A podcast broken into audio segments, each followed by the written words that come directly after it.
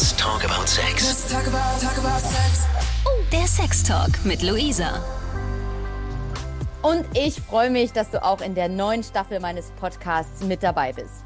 Ich spreche hier mit Menschen, die mir aus ihrem Leben erzählen. Und natürlich dreht es sich dabei um Liebe, Sex und Zärtlichkeit.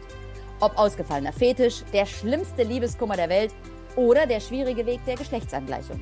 Es sind die ganz persönlichen Geschichten, die diesen Podcast zu etwas ganz Besonderem machen. Und ich freue mich immer, wenn ich eine Nachricht bekomme. Hey Luisa, ich muss dir was erzählen. Und ich dann wieder zuhören und nachfragen darf. In der neuen Folge spreche ich mit Chiara. Sie ist seit vielen Jahren Single und weiß rückblickend auch genau, warum. Ich war mit mir einfach nicht zufrieden in meinem Leben und wusste, dass ich mein persönliches Potenzial nicht voll ausschöpfe, wo ich hin möchte, wofür ich stehen möchte, beruflich, privat, ähm, zwischenmenschliche Beziehungen, ähm, wo ich leben möchte. Und dadurch hatte ich das Gefühl, egal welche Beziehung ich anfangen würde, das wäre quasi mit einer Version von mir, die ich gar nicht sein möchte in der Zukunft. Und das hat mich persönlich zurückgehalten. Wie sie ihren Weg gegangen ist, ob sie jetzt bereit für eine Beziehung ist und wie sie anderen mit ihren Erfahrungen helfen möchte, das besprechen wir in dieser Folge.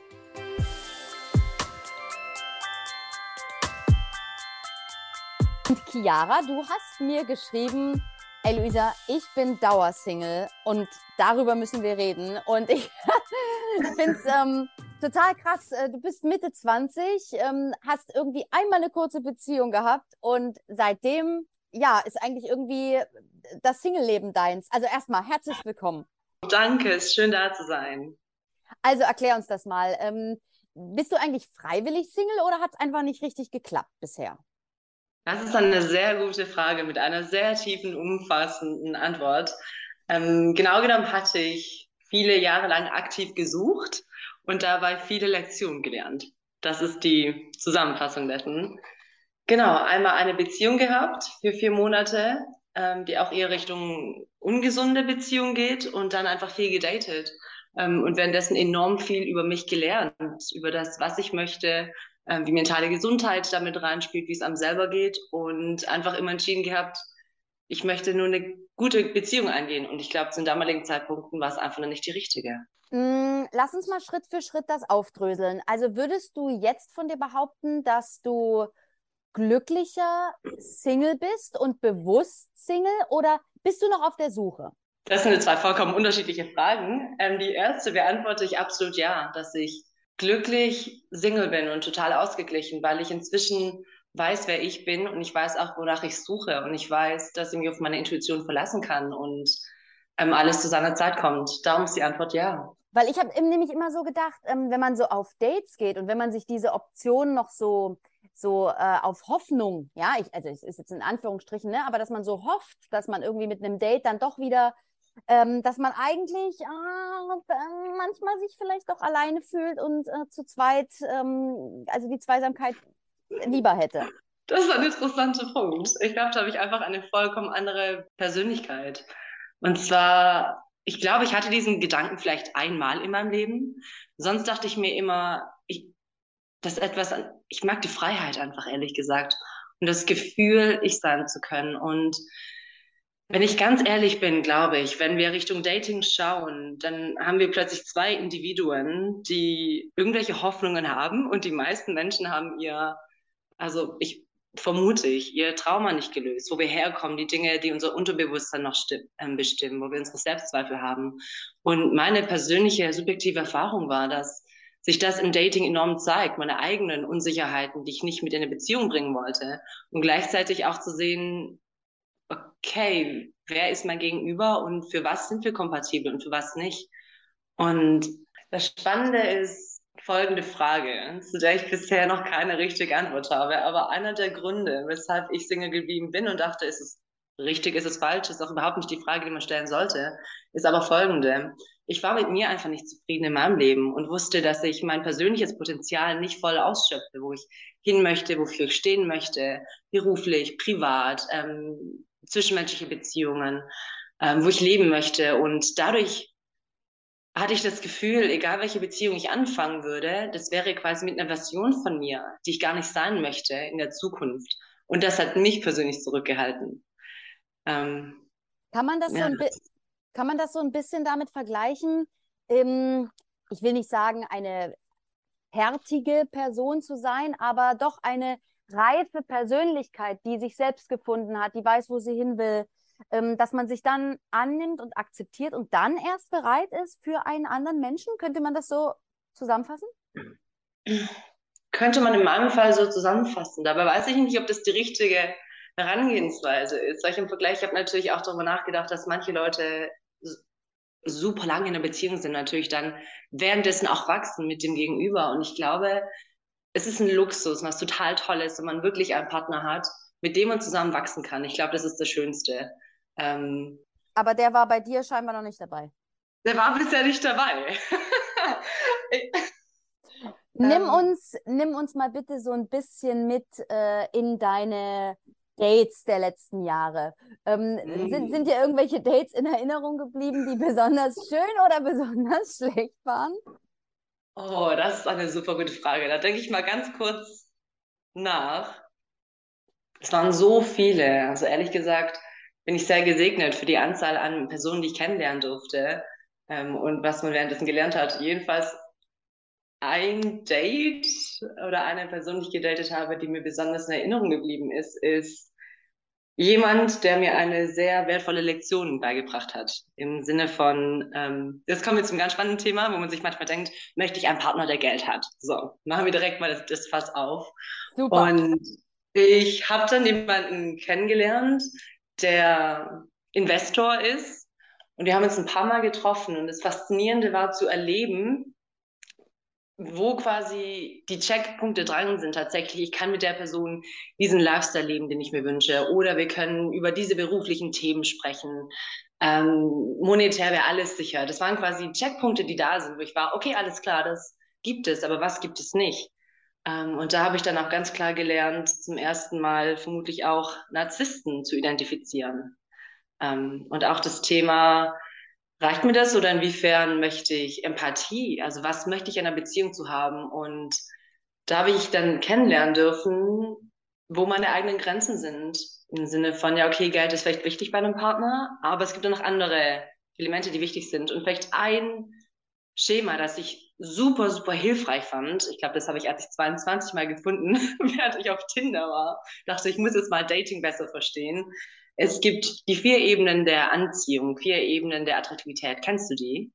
Nein, aber du wirst mich gleich aufklären. Okay. Ähm, generelle Theorie ist, dass man sagt, es gibt vier Ebenen der Anziehung, die man hat. Also Interessen und auch was man mit anderen haben kann. Einmal körperliche Attraktivität, Anziehung, dann emotionale Anziehung, dann intellektuelle, mentale und spirituelle. Die vier Ebenen. Und das Faszinierende war, dass ich nach jedem Date einordnen konnte, okay, hey, mit der Person, die ist jetzt attraktiv, und zwar zu, wir machen es einfach Prozent auf, zu 90 Prozent attraktiv, wir verstehen uns quasi intellektuell zu 60 Prozent, aber so emotional bin ich so bei 20, funktioniert nicht für mich. Und das Faszinierende war, dass mir diese Art zu denken geholfen hat, einzuordnen, okay, was zieht mich an welcher Person an? Welche Konstellation haben wir und was möchte ich und was möchte ich nicht? Und ich finde es so faszinierend, dass man beim Dating so viel über sich lernen kann auch. Ähm, und ja, dieses Schema war da sehr hilfreich, dass man Dates einordnen kann. Ich glaube, so ganz viele Diskussionen, die man stundenlang führt, über soll ich ihn treffen oder nicht, passen wir oder so, kann man damit ziemlich gut abkürzen oder einordnen, wenn man sich sagt, sich fragt, wie finde ich das jetzt gerade körperliche Attraktivität hinsichtlich? Ich bin gerade voll, ich, äh, ich finde das total interessant. Weil tatsächlich habe ich bisher, ähm, also ich weiß natürlich, was du meinst mit den anderen Attraktivitäten, ja, oder mit den Faktoren, mhm. aber wenn man mal ganz oberflächlich guckt, äh, denkt man ja zuallererst an die körperliche Attraktivität. So dieses, der erste Eindruck, oh, der hat schöne Augen, oh, was für ein Körper. Ähm, also das ist so das Erste, woran man denkt. Aber du hast natürlich total recht. Es gibt ja Menschen, von denen man sich intellektuell total angezogen fühlt und einfach weiß, oh, also bei der Attraktivität, bei der Körperlichkeit sieht es jetzt irgendwie nicht so aus, ne? Und auch dieses Spirituelle, natürlich, man hat ja zu Menschen, zu einigen Menschen so eine Verbindung. Und das, also ich, ich bin gerade echt fasziniert. Das ist, das ist schön, Dankeschön. Toll. Sehr gerne. Sehr so. gerne. Auch, Ja, noch ganz kurz, wenn ich da noch einhaken darf, das fand ich gerade sehr spannend, dass du über ähm, diesen ersten Eindruck gesprochen hast, weil inzwischen nach so vielen Jahren und auch so viele Menschen kennengelernt zu haben, ähm, würde ich sagen, dass sogar mein erster Eindruck, den ich von Menschen habe, ich den gar nicht mehr auf das rein körperliche begrenzen kann, weil man anfängt, so sehr Energien von anderen lesen zu können. Also einfach die Ausstrahlung steht unterm Strich. Und okay, möchtest du noch ein ganz neues Fässchen aufmachen in diesem Podcast über Aber Thema? Natürlich, dafür ist er okay. doch da. Let's talk about Trauma und unsere Kindheitstraumata oder äh, ja, ganz, ganz kurz zusammengefasst. Ich habe selber diverse mentale Herausforderungen erlebt gehabt, von Depressionen, ähm, traumatisierendes Mobbing, Epilepsie, Legasthenie, äh, war einiges mit dabei. Dementsprechend hatte ich einfach einen sehr tiefen Zugang und auch sehr sensibel, das bei mir wahrzunehmen oder auch bei anderen einfach zu fragen, weil ich mir bewusst bin, wie sehr diese Narben uns doch beeinflussen, egal ob wir darüber nachdenken oder nicht, bewusst oder unterbewusst. Und ich bin auf diesem Weg irgendwann Richtung Spiritualität gekommen. Ähm, auch zum Thema Chakras, wenn wir jetzt also über die Energiezentren der Menschen reden. Oder Psychologie habe ich sehr viele Bücher gelesen. Und ich finde es so faszinierend, dass man, man kann tatsächlich Menschen anschauen, wenn du jemanden nimmst, der zum Beispiel 50 Jahre alt ist und du kannst die Körperhaltung sehen, du kannst sehen, ob die Schultern nach vorne hin eingeknickt sind. Du kannst sehen, wie, welche Mimik, also welche Falten sich am meisten ausgebildet haben. Sind es Lachfalten? Sind es mürrische Falten? Und das sind so die Dinge, die ich, glaube ich, inzwischen sehr bewusst wahrnehme bei Menschen und die in körperliche Attraktivität reinzählen, sich zu fragen, was bedeutet das eigentlich über das Innenleben? Und so simpel wie, er hat trainierte Arme, klar, nice, ähm, ist es aber nicht. Und ich finde es am faszinierendsten, wenn man jemanden gegenüber hat, der einfach eine Präsenz hat. Und meistens kann man dann sind es Menschen, die einfach enorm viel Persönlichkeitsentwicklung gemacht haben oder ähm, ja, die einfach wissen, wer sie sind und wo es hingeht in dieser Welt. Und das ist auch inzwischen, was für mich persönlich körperliche Attraktivität ausmacht. Und netterweise achten diese Menschen dann auch oftmals körperlich auf sich, weil sie sich einfach, ich würde auch sagen, als wertvoll genug erachten, auf sich zu achten und wissen, dass sie leistungsfähiger sind. Das sind so die großen Kreise, die sich dann schließen in, in meinem Verständnis. Macht das irgendwie Sinn? Das macht, total, das macht total Sinn. Ähm, die Frage, die ich jetzt habe, wie muss denn dein äh, potenzieller, ich sage jetzt mal in Anführungsstrichen, Traumpartner denn dann sein? Was muss der für Eigenschaften mitbringen und was sind denn so No-Gos für dich? Das ist eine sehr interessante Frage. Und tatsächlich kann ich sie dir beantworten. Ich weiß, wie es sich anfühlen wird. Ähm, auch um das ganz kurz einmal zu sagen, weil ich vermutlich, die Leute, die sich aus diesem Podcast anhören, sind vielleicht auch Leute, die denken, ich weiß nicht, wie ich richtig daten kann oder ich weiß nicht, wie ich den richtigen finde.